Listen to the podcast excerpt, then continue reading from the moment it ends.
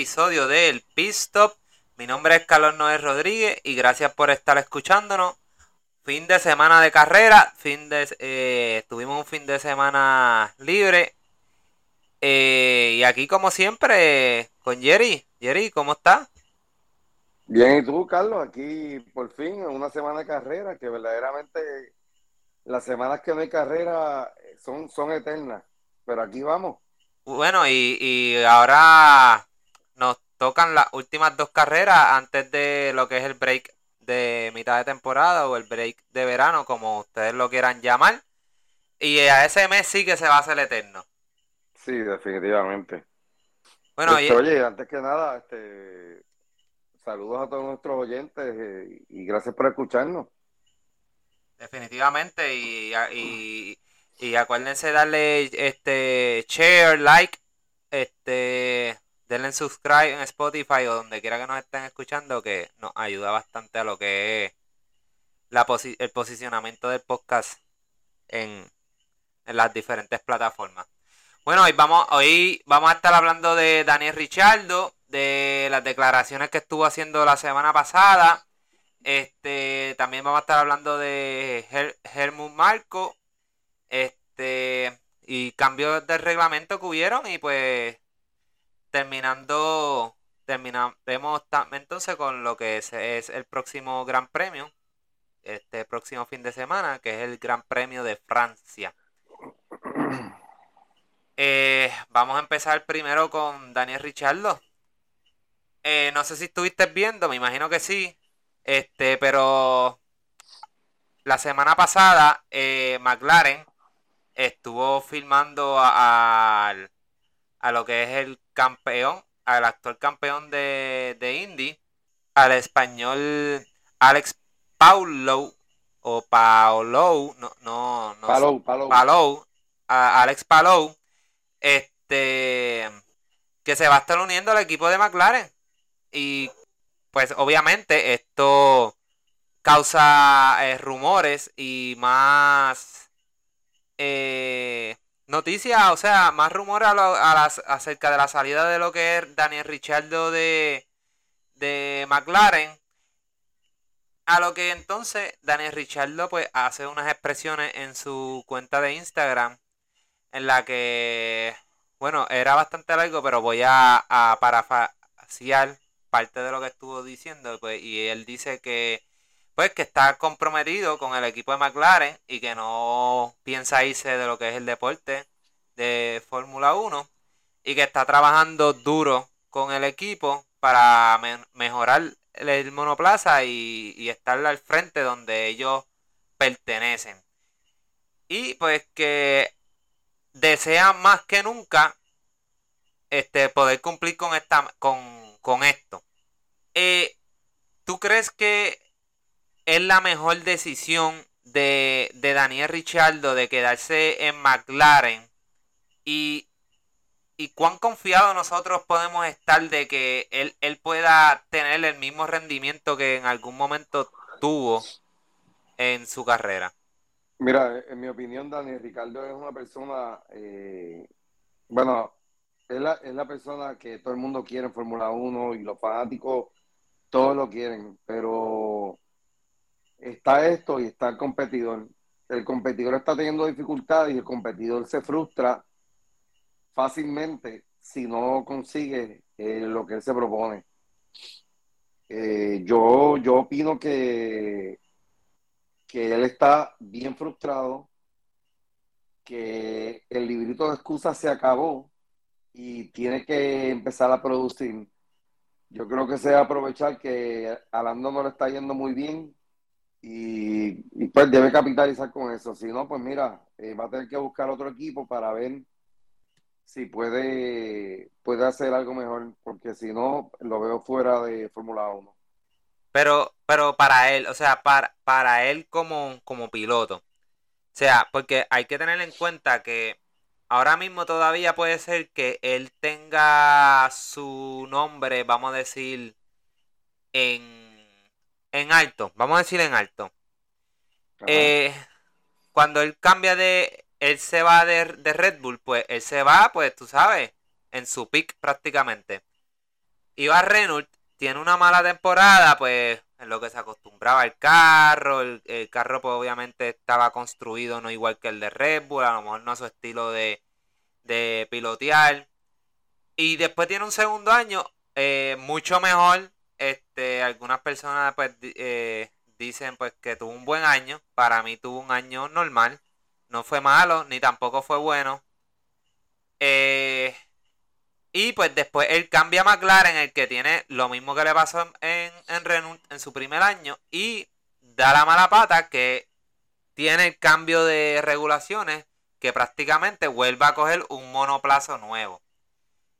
O sea, digo esto porque a lo mejor los equipos pueden pensar, ok, eh, él va para, para su segundo año, prácticamente, va a ser su tercer año el año que viene, pero su segundo año eh, guiando o piloteando el mismo monoplazo. O sea que ya prácticamente para el año que viene, él ya va a estar acostumbrado a lo que es este monoplazo. Y a lo mejor los equipos pueden pensar, pues, él va a ser, él va a ser bueno el año que viene. O sea, que él sigue siendo bueno. Lo que pasa es que no se ha acostumbrado a lo que es el monoplazo. Pero, ¿y si él tiene un mal año el año que viene? ¿Cuán, ¿Cuánto le va a, a, a, restar a su carrera? ¿Cuán atractivo va a ser el nombre de él para los otros para los otros equipos? Mira, te voy a poner un ejemplo simple. Y esto pues no estaba en los temas que íbamos a tocar hoy, pero te voy a hablar de esto porque hay que, hay que compararlo. Fernando Alonso. Fernando Alonso va a cumplir 41 años. Está en un carro mediocre y está haciendo buenos números, se está desempeñando bien y está competitivo. Daniel Ricardo es más joven que Fernando Alonso y no veo, o sea, hay excusas, hay excusas y hay excusas y hay excusas. O sea, Alonso está demostrando que, que, todavía le queda. La gente está cuestionando que por qué no le da esta oportunidad a un piloto joven para que entre a Fórmula 1. Pero en Fórmula 1 hay muchos corredores que están debajo de Fernando Alonso todavía en lo que es rendimiento y lo que es, lo que es el tipo de piloto. Así que eso es lo que, lo que te puedo decir al respecto. Ok, pero eh, si, si tú comparas ahora mismo lo que es Alpine y, y, McLaren, yo diría que ahora mismo el mediocre es McLaren y Alpine está ya separándose de lo que a lo mejor fue en, un principio la mediocridad. Porque si venimos a ver, Alpine viene mejorando carrera tras carrera y está dando resultados. En cambio, McLaren no. Inclusive el mismo Lando. Aunque sí, Lando ha tenido mejores carreras que. Que. Dios mío, que Daniel. O sea, que Richardo.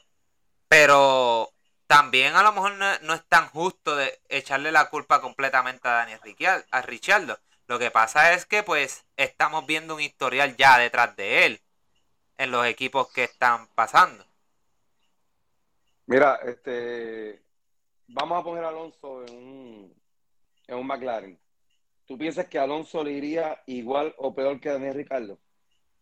Es relativo. No, no, en serio, te pregunto. ¿Tú crees? Pon a Alonso, saca a Lando, pon a Alonso y pon a Daniel Ricardo en el mismo equipo. ¿Quién tú crees que se va a desempeñar mejor en este momento? Bueno, yo entiendo que, que, que Alonso sí puede ser que le sea mejor, pero cuando empezó esta temporada, el PIN, o sea, Alonso tenía un carro malísimo. Y él no estaba, eh, aunque estaba luciendo más o menos, tuvo mucha mala suerte. O sea, no, no podemos, es que es difícil compararlo, pero entiendo el punto por el que viene. Sí, pero Alonso va a lucir mejor porque estamos hablando, Alonso es, mejor corredor que él. Alonso es dos veces campeón. Va, para 41 años. Va para, va, va para 41, o sea, vamos, o sea, vamos a hablar, comparar China con China y botellas con botellas. O sea, estamos hablando de un piloto mayor. Lando está teniendo problemas, definitivamente Lando está teniendo problemas, pero esto es parte de lo que McLaren tiene que trabajar ahora. Pero Daniel Ricardo no está a la altura que se supone que esté eh, en estos momentos. Y pues mira, mala suerte que hubo un cambio de regulaciones, pero no lo está haciendo. Y me da pena porque, oye, va a ser bien diferente ver un este ver un evento de Fórmula 1 sin nada de Ricardo ahí, ¿sabes? ¿Y tú crees que, o sea, tú crees que la mejor opción ahora mismo para él es quedarse ahí y no salirse de su contrato? ¿De Ricardo? Sí. No, yo creo que él lo van a despachar. Bueno, ahora mismo Zach Brown prácticamente hizo unas expresiones que todo depende de él porque pues según el contrato que tiene eh, no lo pueden sacar a menos que le paguen este su contrato. Si no está teniendo la capacidad para poder eh, dar lo que él eh, lo que él prometió en la campaña, ¿qué, tú crees que va a pasar ahí? Porque está bien, está ahí, hay cláusulas, hay cláusulas, pero si el piloto no está dando rendimiento, ¿tú crees que el, el, este, el manufacturero, la, la casa va a dejar que ese piloto que no está dando el grado esté ahí? Sí. Mira, eh, Lando Norris este, dijo unas expresiones en que de hecho la noticia está en Fórmula 1, en la página Fórmula 1, en la que él dice pues que el carro, o sea, el monoplazo de, de, de McLaren, y, y no está y, y él se refiere a este año y a años anteriores, es un monoplaza que es difícil de guiar. Y que con el monoplazo nuevo de este año, él tuvo que inclusive cambiar su estilo de, guiar porque obviamente al cambiar y él haber crecido en un eh, y adaptado haber crecido en el carro anterior y haberse adaptado a aquel carro pues ahora tiene uno completamente diferente pues tuvo que cambiar su manera de guiar en lo que es lo que a él ahora mismo dice que es lo que le está afectando en su desempeño porque ha tenido que cambiar su estilo de guiar e inclusive dijo que Carlos Sainz había dicho que, que es un carro difícil de adaptarse a guiar. O sea, que pudiera ser que McLaren tenga un problema en el que ellos hacen un monoplaza, una monoplaza, y no lo adaptan a sus pilotos. Y es en el que simplemente eh, los pilotos se tengan que adaptar al, monoplaza. Oye, esto es 50-50. Porque si es así, entonces eh, McLaren tiene problemas porque yo entiendo que ellos hacen un, monoplaza, o sea, bajo unas regulaciones y, bajo, una ingeniería, pero a la misma vez ellos tienen que adaptar la, eh, monoplaza al piloto, ¿me entiendes? No es como que sí, adáptate tú. Sí, pero esto, esto, esto también, o sea, este, Mercedes ha tenido problemas y esto ha sido claro. Eh, para este ejemplo de equipos con problemas. Eh, de que McLaren verdaderamente le ha ido mal. Eh, sí, eso es, eso es obvio. No han podido encontrar los, sus problemas ellos mismos. No, no, no, no han podido encontrar el balance del carro. Yo entiendo que Daniel Ricciardo, ahora mismo, si yo fuera él, yo. Es que es que una decisión bien difícil. Es, es como que estar entre la espada y la pared. Porque si me salgo del contrato, y me voy a otro equipo, por ejemplo, es la misma historia. Me tengo que otro año en el que me tengo que adaptar al monoplaza nuevo, no me va a ir a mover tan bien como espero. Y es la misma historia repetitiva. Pero entonces si me quedo en el mismo equipo y vuelvo y tengo otro año malo, porque vamos a decir que el monoplaza vuelve y sigue siendo malo, como que los equipos no lo van a ver con los mismos ojos. No sé, es una decisión difícil, eh, pero entiendo que yo me quedaría ahí porque es mejor estar sin, un asiento en Fórmula 1. Es mejor tener un, asiento que no tener nada. Sí, yo entiendo que su mejor decisión es estar ahí en el que yo pueda confiar en el que él pueda tener un mejor año el año que viene, pues mira, yo voy a decir que mi esperanza en él están en un 60%. No sé, no sé tú cómo tú lo ves. No, yo, vamos a poner el 60 también, o sea, no le está yendo bien, punto. Y, y tú sabes que la dirección de McLaren no está solamente de Zach Brown. Eh, puede venir de, lo que es la junta de McLaren y mira, decir, mira, sabes que hay que sacar a Ricardo. Sí, porque ellos él, tiene que poner, él, tiene, que ponerle su número, eh, para su, eh, ponerse para su número y demostrar Sí, porque a, de lo que está hecho. A lo mejor ellos le puede salir a, a, a McLaren le puede salir más barato darle la mitad de lo, de lo que es el contrato, pagarle el contrato y firmar a un piloto como Alex Albon, Oscar Piastri o cualquier otro piloto que le va a salir mucho, mucho más barato y a lo mejor va a tener mejores rendimientos en lo que a ellos le va a traer más puntos y más auspiciadores, más dinero. Sí. Así que en ese punto, hablando de eso, si, si Richardo decidiera terminar su contrato, irse, ¿a quién tú crees que le convendría a McLaren firmar? O sea, porque tenemos, tienen a Pato Howard, tienen, eh, o sea, en lo que es su núcleo, tienen Pato, tienen a, a Herta, y tienen ahora al que firmaron nuevo, a, a Alex Paulo. Sí, a Palou. A Palou. Digo, y pueden, pueden firmar cualquier otro. O sea, para ti, ¿quién tú crees que le convendría más si salen de ese contrato? Wow, esa es una buena pregunta. Este, al que más experiencia con, con ese tipo de monoplaza ha tenido. Pero es que, es que ninguno de los de Indy, o sea, en su, en su escuelita, ninguno. Yo Mira, pienso, yo creo, yo creo por, por el tipo de, por el tipo de piloto, me inclino a Howard. a Pato Howard. ¿Y, y tú crees, bueno, pues que Pato Howard también está teniendo un buen éxito en lo que es Indy. Sí, lo está teniendo, este, y o sea, su, su estilo de correr, si no has visto la serie Ujú. eh, es bueno y es, y es bastante consistente. Yo creo que, yo creo que él, él sería el candidato que yo, la persona que yo pondría a, a manejar el monoplaza. No, y que traería a los auspiciadores mexicanos. Más auspiciador mexicano.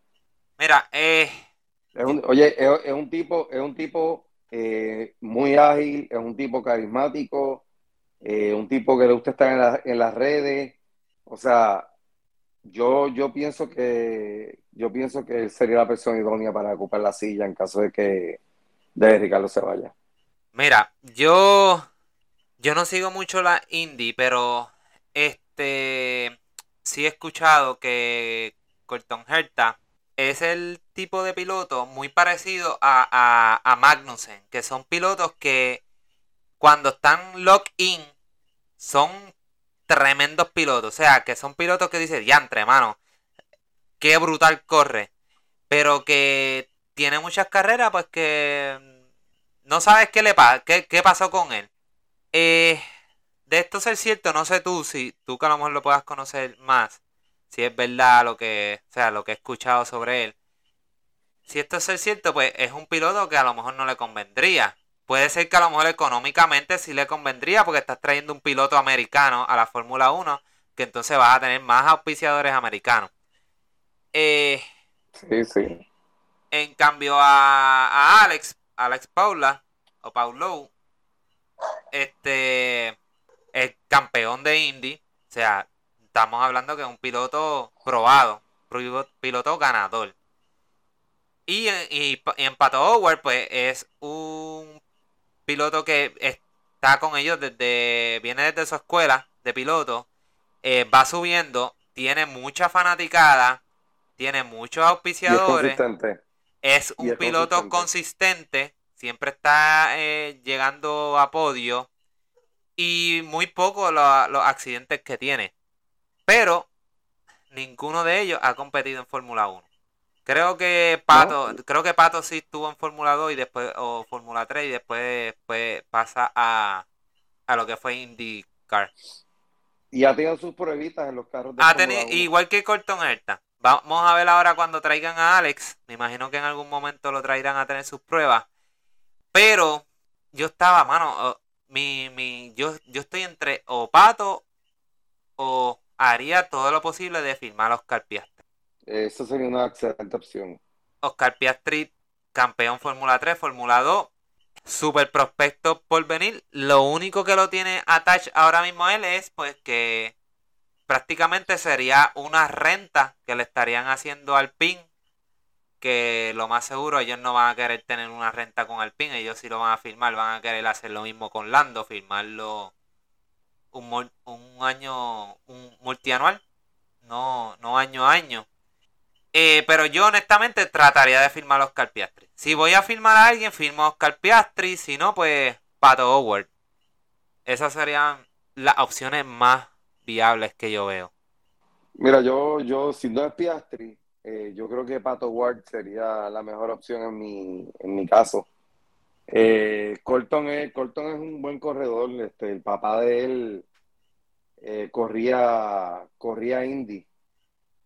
él solamente ganó dos carreras, creo, si no fueron tres, no me acuerdo ahora. Este, y corría con Andretti. Este, pero no sé, yo, yo creo, yo, yo, yo te pondría eh, o Piastri o Pato Ward. Esas son mis dos opciones para ocupar la silla en caso de que Ricardo se fuera. Sí, porque Oscar Piastri ahora mismo supuestamente iba para para Williams y eso se ha quedado en la nada. O sea, bueno, supuestamente el anuncio venía ahora para el French, o sea, para el, para el Grand Prix de Francia, así que veremos a ver eso. Eh, casi todo difícil para McLaren ahora mismo. Entiendo yo que, que debe ser algo que les debe estar dando un poco de dolor de cabeza y mucha incertidumbre en lo que va a ser el futuro de Daniel. O sea, bueno, ya Richardo dijo que se va a quedar. O sea, veremos a ver de aquí a, a finales de temporada. Pero brincando al próximo tema, este, vamos a hablar de las expresiones que estuvo haciendo Helmut Marco en las que él dice que Max Verstappen, para él sin duda, es la historia de mayor éxito en el equipo. A pesar de que Sebastián Vettel tiene cuatro títulos. ¿Qué tú crees de estas expresiones? Y yo subí un, un poll en, en Instagram que te voy a estar dando los resultados. Pues los resultados o los participantes votaron que un 65% no está de acuerdo y solamente un 35% está de acuerdo. Esto, este post yo lo subí bastante tarde, eh, casi cerca de la hora que íbamos a grabar, so que esto puede cambiar. Pero por el momento, un 65% dice que sí, un 35% dice que no. Que, que tú como fanático de Red Bull, ¿Qué, ¿Qué tú piensas sobre esto? O sea, ¿estás de acuerdo en esto? No, no estoy de acuerdo porque pienso que es muy temprano todavía para Helmut estar haciendo ese tipo de declaración. Eh, Verstappen solamente lleva un campeonato y está todavía este, falta, falta, o sea, a la que supera a Vettel, a ver si te digo que, que estamos en, otra liga, tú sabes. Este, yo creo que los mejores tiempos de Red Bull hasta ahora han sido los de Vettel. Definitivamente entiendo, entiendo, o sea, estoy de acuerdo contigo. Eh, lo que puso a Red Bull en el mapa fueron los años en los que Sebastián Vettel ganó esos cuatro años. Esos cuatro campeonatos. Esos cuatro campeonatos con Red Bull. Eso fue lo que le dio la gloria a Red Bull y lo que prácticamente empezó a, crear lo que es esta franquicia, un, un powerhouse en, la Fórmula 1. Porque si Vettel no hubiera ganado esos cuatro años, Red Bull a lo mejor se hubiera ido de lo que es la Fórmula 1. No estuviéramos hablando de, de ellos ahora mismo. Yo pienso que a lo mejor él lo está diciendo porque como tuvieron casi que este siete años, ocho años, mejor dicho, de dinastía de Mercedes, a lo mejor él piensa como que, ah, esta es la, historia de más éxito porque pudimos vencerlo. O, o porque estamos cogiendo muchos auspiciadores, mucho dinero, este, gracias a Max Verstappen. A lo mejor por eso es que él dice que es la historia con más éxito para él. Pero honestamente no estoy de acuerdo con él. Definitivamente Vettel hasta ahora es la historia más exitosa para ellos. Y como bien tú dices, es demasiado temprano para tú estar comparando a Max Verstappen con, con Sebastián Vettel.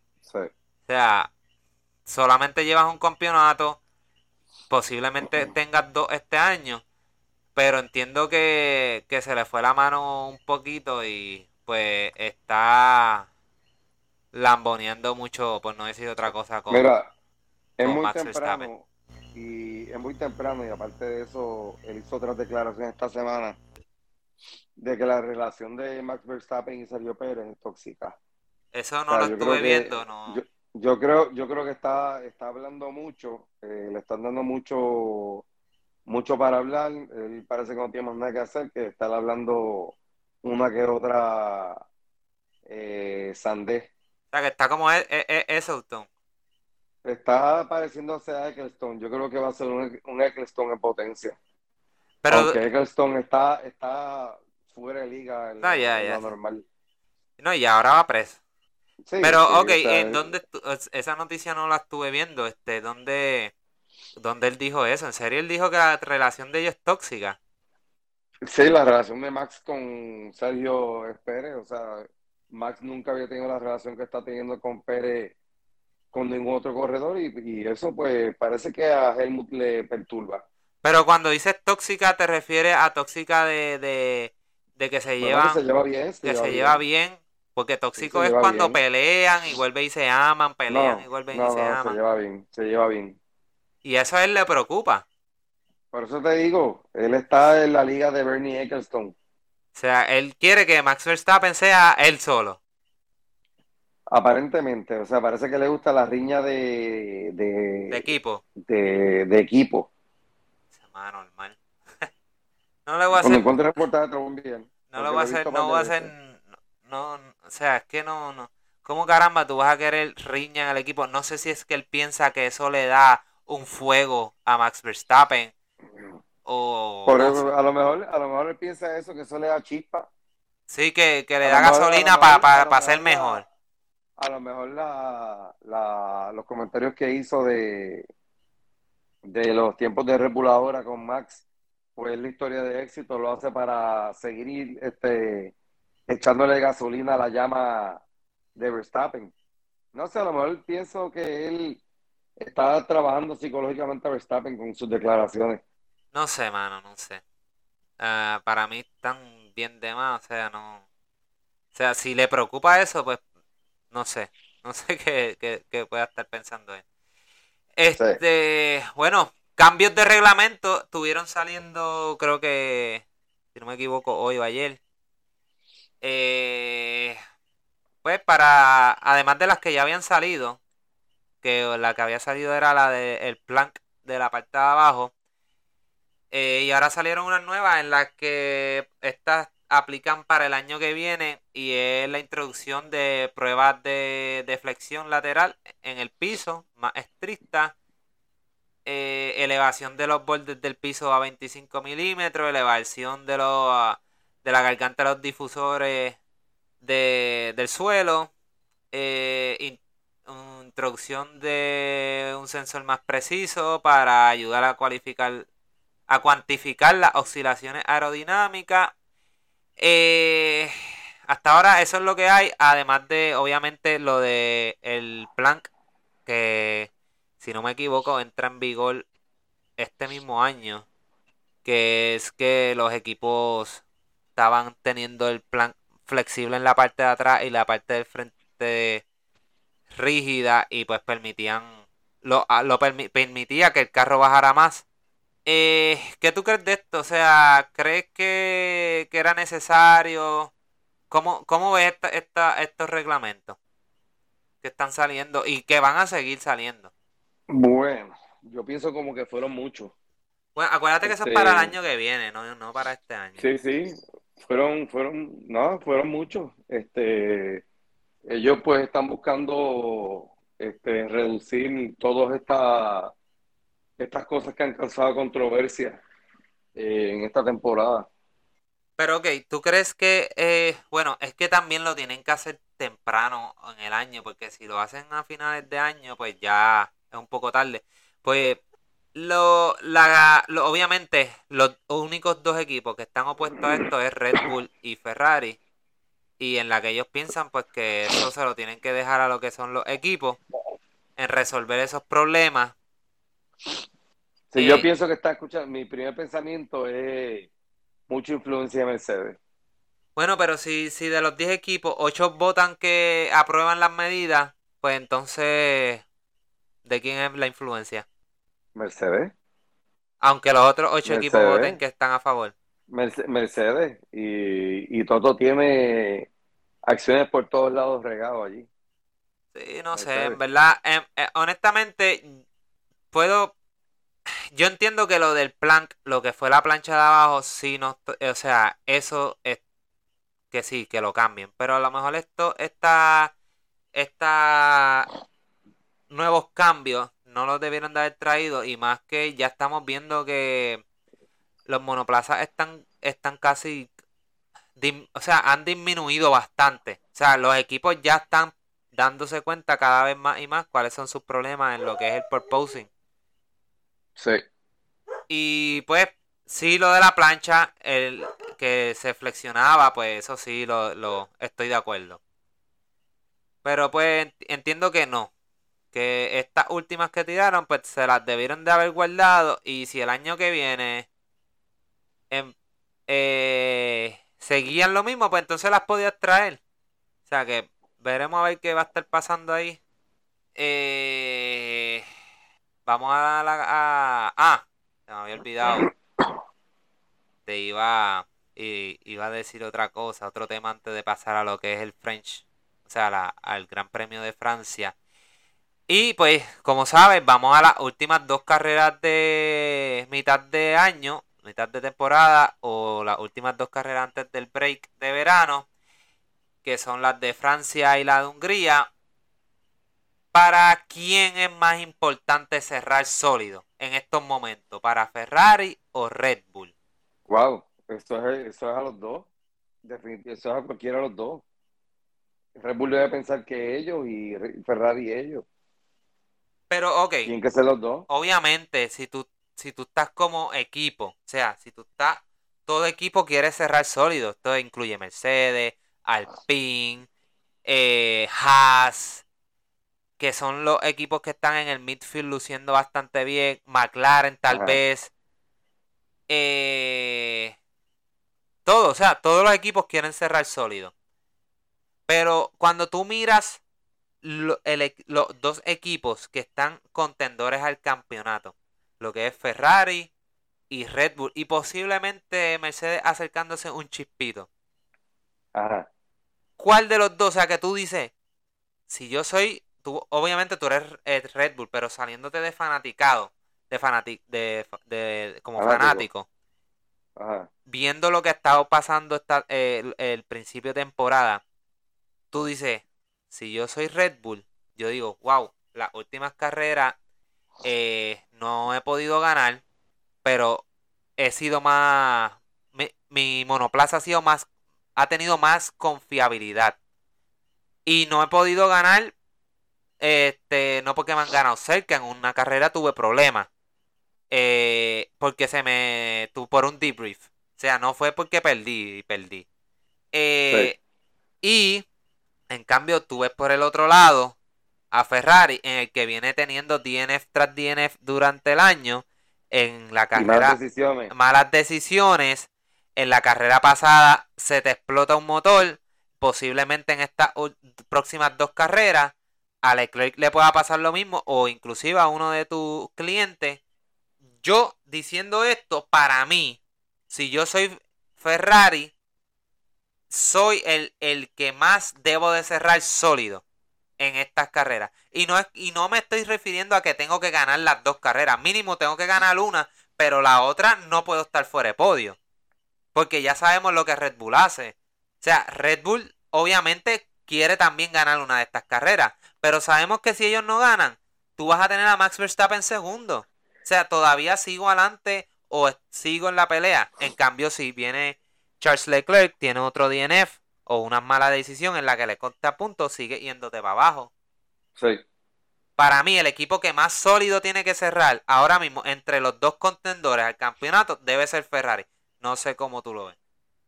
Yo, es que como yo estoy a favor de Red Bull, tengo que decirte que Red Bull tiene que ampliar su delantera. Claro.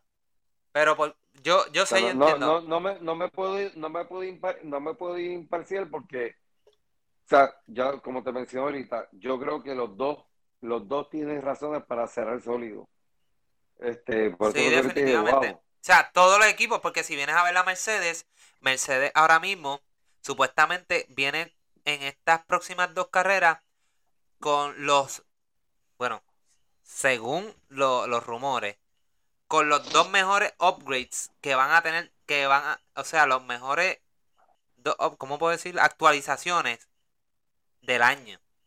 Mira, O sea, este, Van a hacer su mejor update. O sea, ellos están, si, si venimos a ver, carrera tras carrera, Mercedes viene mejorando. Y que ellos cierran con un, una buena mitad. Imagínate que Mercedes gane una de estas dos carreras. ¿Qué esto puede significar para ellos? O que tengan doble podio en una de estas dos carreras. O sea, que también para ellos tiene que ser cerrar bien, es bien importante. Al igual que lo que es para Haas, que vienen ca- dos carreras consecutivas anotando doble punto. sí, Mick Schumacher viene corriendo bien. Y eso que este es un Haas sin ninguna actualización. O sea, ¿qué te deja decir de esto este equipo? Imagínate si ellos empiezan a traer actualizaciones para la próxima eh, temporada. O sea, este mitad de temporada. Que para mí es un error que no hayan traído ninguna, porque no sabemos cómo esta, estos upgrades o estas actualizaciones vayan a, lucir con el, con el monoplaza. Y si vemos al PIN, estamos viendo al PIN que viene mejorando y mejorando. Y posiblemente el que ellos cierren sólido van a tomar una cuarta posición en lo que es la, el campeonato de constructores. Y para McLaren, si terminar sólido para ellos significaría salir del boquete que están ahora mismo. Y tener una esperanza mayor para lo que es la próxima mitad de temporada. Eh, Martin sería prácticamente lo mismo, salir de, del boquete que están metidos, que se siguen tirando arena encima y hu- hundiéndose cada vez más y más. Y Williams, pues ni hablar. Y, y Alfa Romeo, pues Alfa Romeo también sería lo mismo, pero parte de su, de, no es culpa de ella, es culpa de lo que son los DNF que han tenido debido a, está fuerte eso, ¿sabes? o sea, si nos dejamos, bueno, eso es lo- en verdad eso es lo que te puedo decir. O sea, todos los equipos tienen razón para terminar sólido. Sí, sí, pero si estamos hablando de los equipos que contendores, yo te diría que, que Red Bull tiene que buscar adelantar más su ventaja y, y Ferrari pues tienen que hacer lo de ellos. Mercedes ha sido el más beneficiado de la mala suerte de los dos primeros equipos.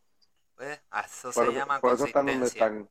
Consistencia y Y buena así, suerte. así ganó Kim- Mucha buena suerte. y así fue que ganó Kimi Raikkonen su campeonato en el 2007. Y el último campeonato de Ferrari. Por la consistencia. Ay, no estoy diciendo que obviamente que, que va a venir ahora por su consistencia va a ganar el, campeonato eh, Mercedes. Mercedes. Pero, como he dicho anteriormente, sigo pensando que Mercedes termina segundo. Pero nada, vamos a hablar de Francia. Este, esta próxima semana eh, es el ¿Hablamos Prix de la pista? de, de Francia. Este, un buen circuito. Este circuito es de 53 vueltas, bastante extenso. Tiene 15 curvas, eh, unas rectas bastante largas, pero esto es un circuito que entiendo que le debe de beneficiar bastante a, a Mercedes, ya que se parece bastante a, a lo que es Silverstone. Y obviamente a, Dios mío, a, a Ferrari. No sé cómo tú lo ves. Sí, va, va a estar interesante, va a estar interesante. Oye, ahora que me acuerdo, te tengo que mencionarte, eh, tengo otro reportaje que vi, no lo leí completo, pero sí habían dicho de que Mercedes había confesado de que le había dado un carro más lento a, a Russell. Eh, no lo vi, ¿No lo has visto? no lo he visto, Déjame ver si lo veo, déjame si lo veo para enviártelo. no lo vi. Pero anyways, este, este circuito pues eh, es un circuito que tiene alta, eh, o sea, curvas de baja este, o sea, de velocidad baja, media y, y rápida. O sea que es un circuito bastante variado, o sea, bastante balanceado. Que, aunque dije que, creo que, que, va a beneficiar a Ferrari, entiendo que en este caso puede beneficiar más a Red Bull, ya que es una pista bastante balanceada y Ferrari se donde es bastante rápido es cuando son curvas lentas. Así que entiendo que, que el edge en esta pista debe ser para, para Red Bull y espero que sorprenda Mercedes. Mira, este, aquí está el reportaje. Dice, Mercedes confirma que George Russell tuvo un carro más lento que Lewis Hamilton y que fue una decisión bien fuerte para tomar. Y esto fue para la carrera de Austria. ¿En la última carrera? Sí. No sabría decirte. Sí, aquí viene lo que hemos hablado de que yo te voy a enviar el reportaje para que lo veas, pero aquí viene lo que lo que yo te, he dicho en una ocasión, o sea, este, bueno, hay que ver también en el source. A un Sergio Pérez que a un Sergio Pérez que le está pisando los talones a Verstappen, algo le hace en el carro que el carro jamás es lo mismo. Hay que ver el source porque yo no creo que Mercedes hubiera aceptado una cosa como esa. Te la voy a enviar. Hay que ver la fuente. Anyways, hablando de la pista, eh, tenemos práctica.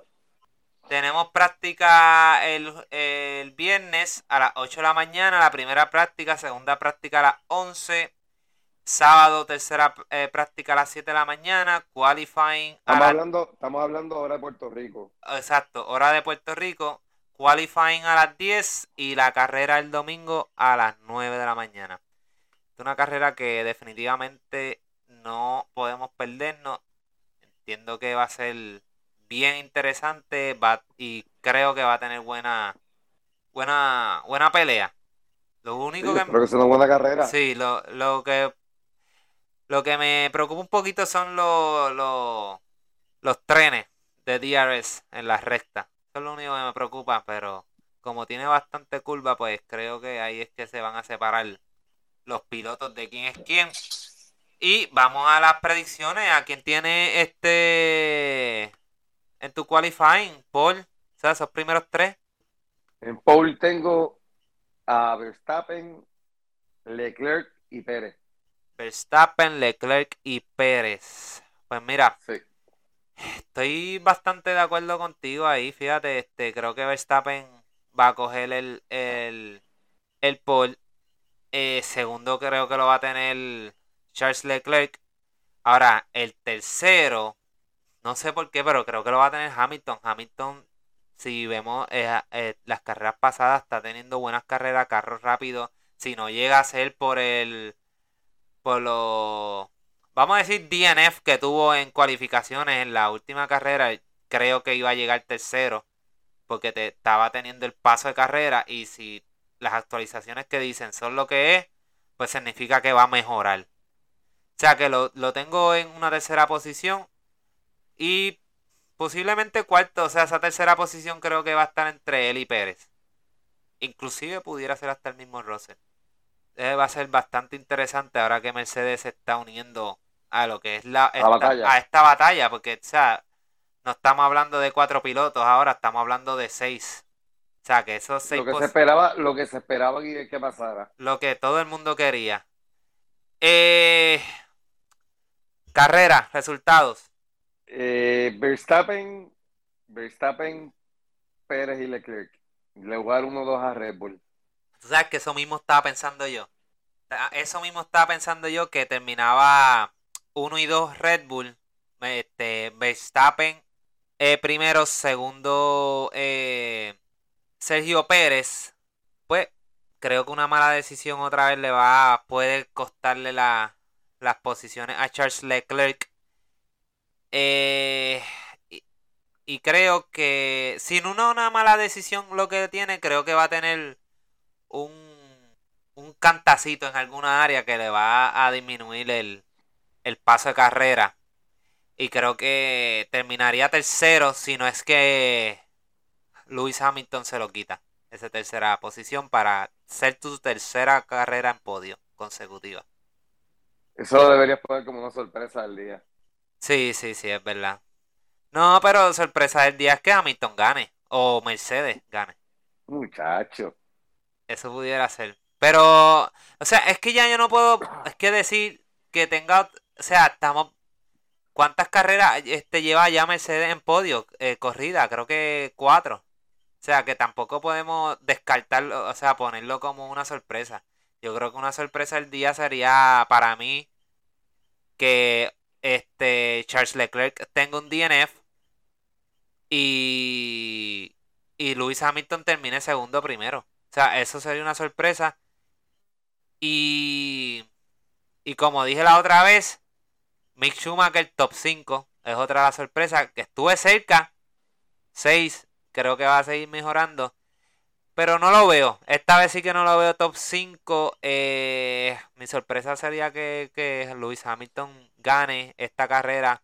Y, y, es una de las carreras que Mercedes estaba eh, forward to it. O sea, ¿cómo puedo decir eso? Este Sí, está este, mirando a que, a que, llegara, exacto, porque ven con buenos ojos esta carrera, así que confío en mi equipo y como sorpresa tengo a Luis Hamilton llegando primero o segundo. Tercero, pues para mí no sería una sorpresa. ok. Pues yo creo que yo, yo voy a poner como sorpresa que, que Alonso termine en podio ¿Sabes qué? Lo, tenía pensado, lo tenía pensado y sería una sorpresa para el mismo Alpine terminar en podio. Y más que están en su, en su país. Está en su casa, está en su casa, sí. Y más sorpresa sería Ocon, que es francés. Sí, sí, sí, pero me gustaría que fuera Alonso. Sí, definitivamente. Este, me, gustaría mucho de que Haas eh, esté en doble puntuación de nuevo. Y dejar quién más te puedo decir. Eh, definitivamente tengo a Verstappen ganando, tengo a Sergio Pérez segundo.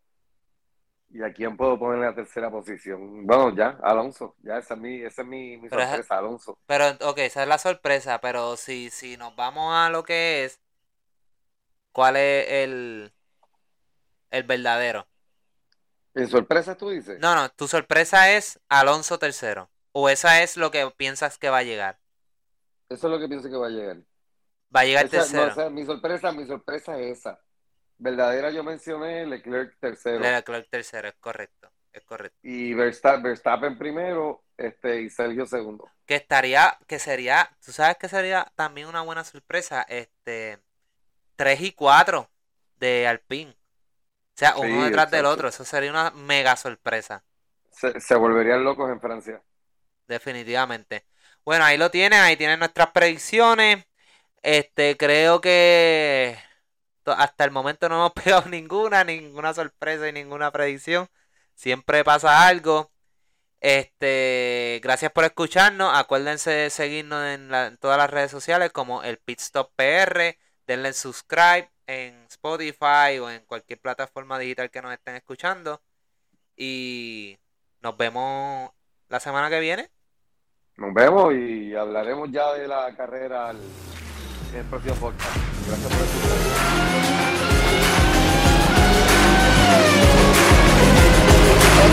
escuchar.